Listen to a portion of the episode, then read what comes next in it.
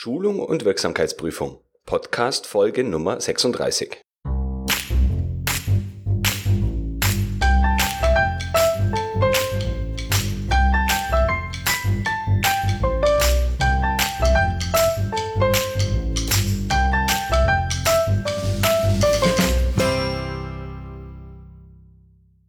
Hallo und willkommen, liebe Hörerin, lieber Hörer.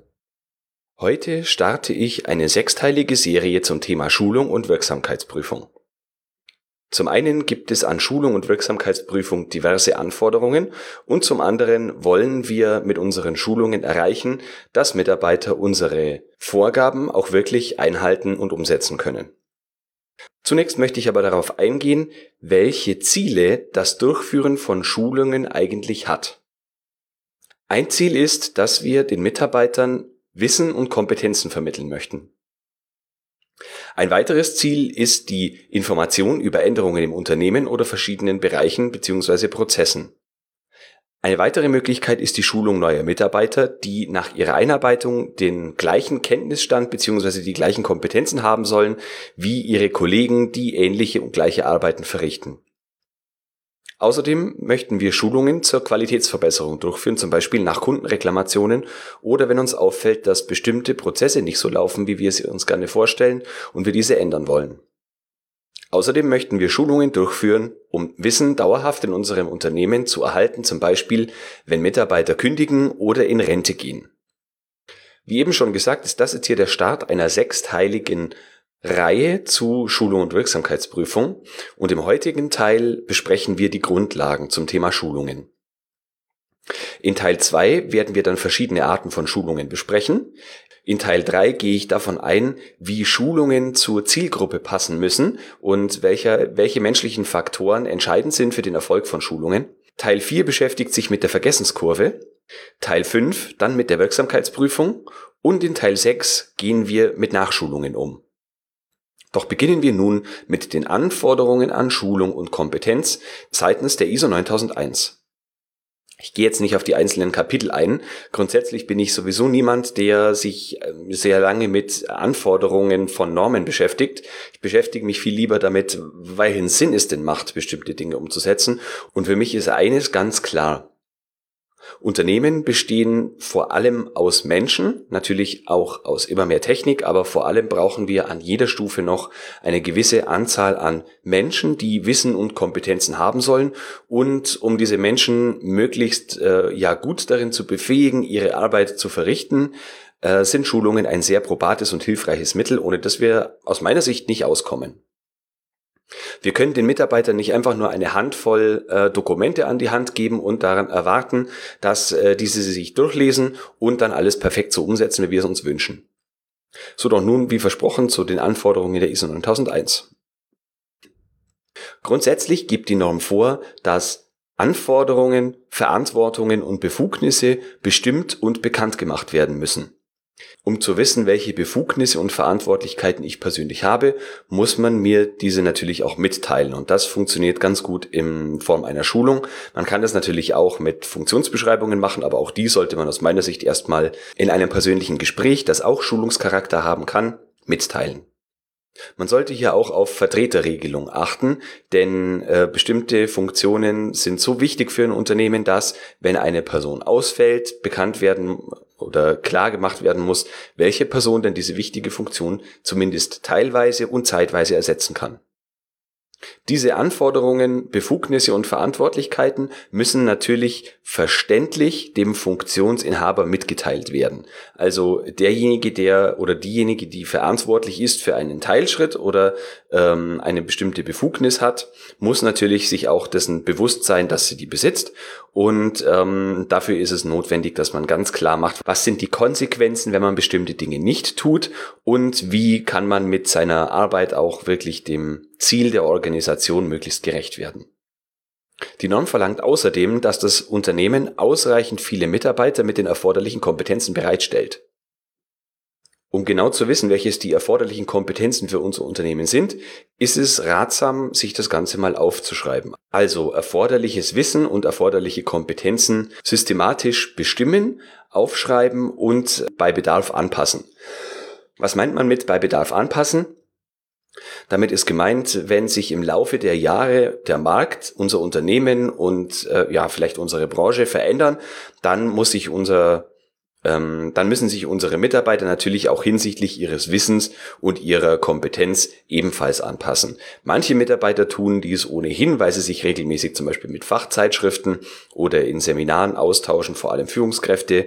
Da ist es quasi ein Selbstläufer. Aber bei normalen Mitarbeitern, die zum Beispiel in einem Produktionsbetrieb arbeiten, ähm, denen muss man dabei helfen, ähm, ihr Wissen und ihre Kompetenzen regelmäßig den Anforderungen des Unternehmens oder der technischen Gegebenheiten anzupassen.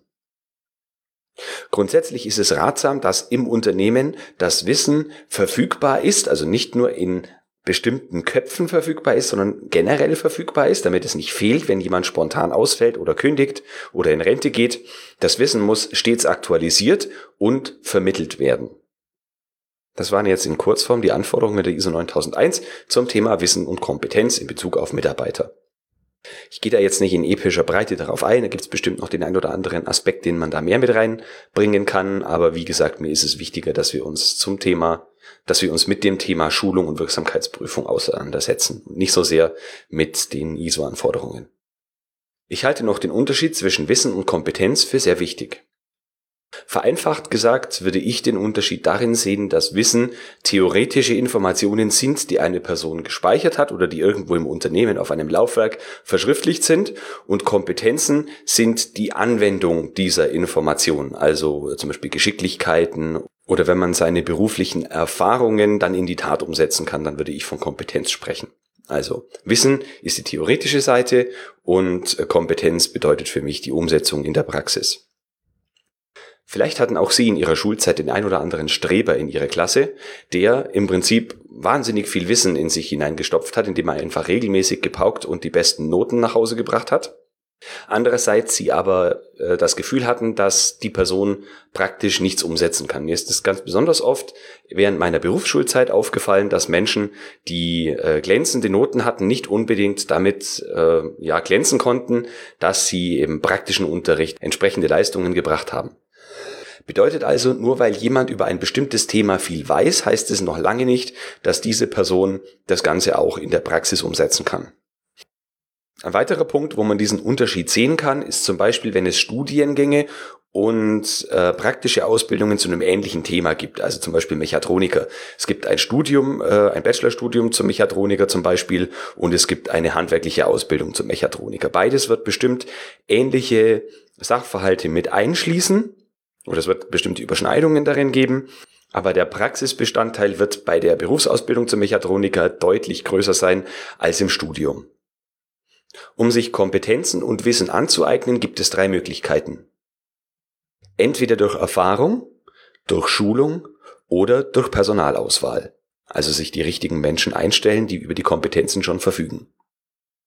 Noch ein Aspekt der ISO 9001, den ich gerade vergessen habe, und zwar sind Kompetenzen allgemein nachzuweisen. Also wenn ich behaupte, dass eine Person in meinem Prozess eine bestimmte Kompetenz oder eine bestimmte Funktion ausübe, äh, ausübt, dann muss diese Kompetenz auch nachweisbar sein. Also zum Beispiel die Person hat ein Seminar belegt oder ich als Führungskraft habe die Person entsprechend geschult, äh, etc. Wenn ich dann später feststelle, dass diese Person ähm, trotz der eigentlich verfügbaren Kompetenz ihre Arbeit in dem Prozess nicht ordentlich macht, dann muss ich entsprechende Maßnahmen einleiten und auch eine Wirksamkeitsprüfung durchführen, dass die Maßnahmen, die ich eingeführt habe, auch wirklich wirksam waren. So, das soll es jetzt für heute mit den Grundlagen für Schulung und Wirksamkeitsprüfung gewesen sein. Wir haben über die Anforderungen der ISO 9001 sowie über den Unterschied zwischen Wissen und Kompetenz gesprochen.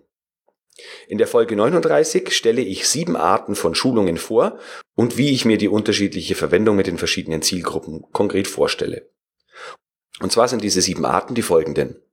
Präsenzschulung, Schrägstrich, Frontalunterricht, Unterweisung, E-Learning, Webinare, Coaching, Train the Trainer und das Selbststudium. Ich hoffe, Sie sind schon neugierig darauf, wie wir uns diese sieben Arten von Schulungen nähern werden. Ich habe mich außerdem dazu entschlossen, jetzt kurzfristig für diese Miniserie auf den wöchentlichen in äh, Veröffentlichungsintervall zurückzugehen, damit Sie nicht zu lange warten müssen, bis Sie sich die ganzen sechs Episoden der Miniserie anhören konnten. So, das war's schon wieder für heute. Vielen Dank fürs Zuhören. Wir hören uns dann also in der nächsten Woche mit der Folge Nummer 37. Ich wünsche Ihnen eine gute Zeit und denken Sie wie immer daran, Qualität braucht kluge Köpfe. So wie Sie.